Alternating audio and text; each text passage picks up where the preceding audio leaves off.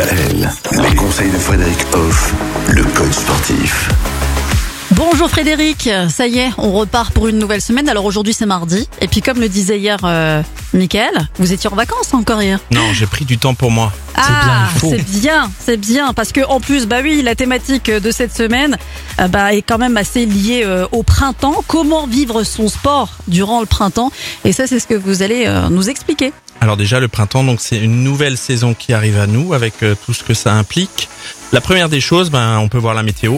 Elle est en train de changer, même si C'est vrai.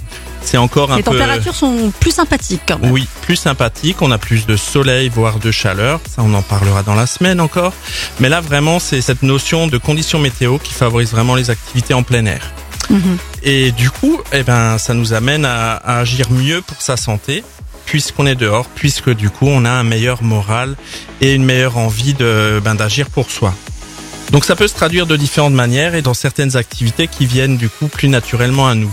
Donc, par exemple, vu que les conditions météorologiques sont favorables aux activités en plein air, eh ben, on peut privilégier des activités comme la marche, la course à pied ou le vélo. Il faut ressortir son matériel et puis euh, profiter du soleil qui arrive à nous, reprendre de la vitamine D.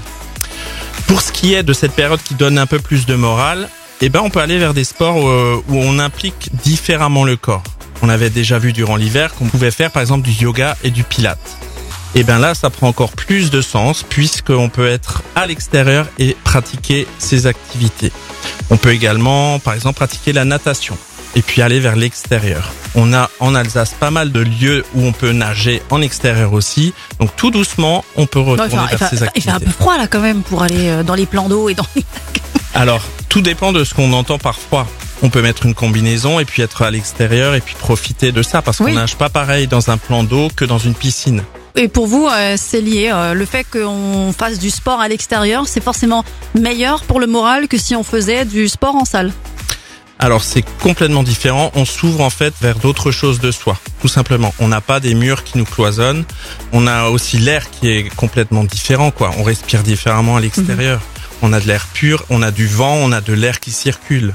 Donc tout ça, c'est vraiment bénéfique et on n'en a pas profité pendant des semaines, voire des mois. D'accord, et bien en tout cas, on va continuer dans cette euh, lignée tout au long de la semaine, vivre son sport durant le printemps et notamment, pourquoi pas, le conscientiser.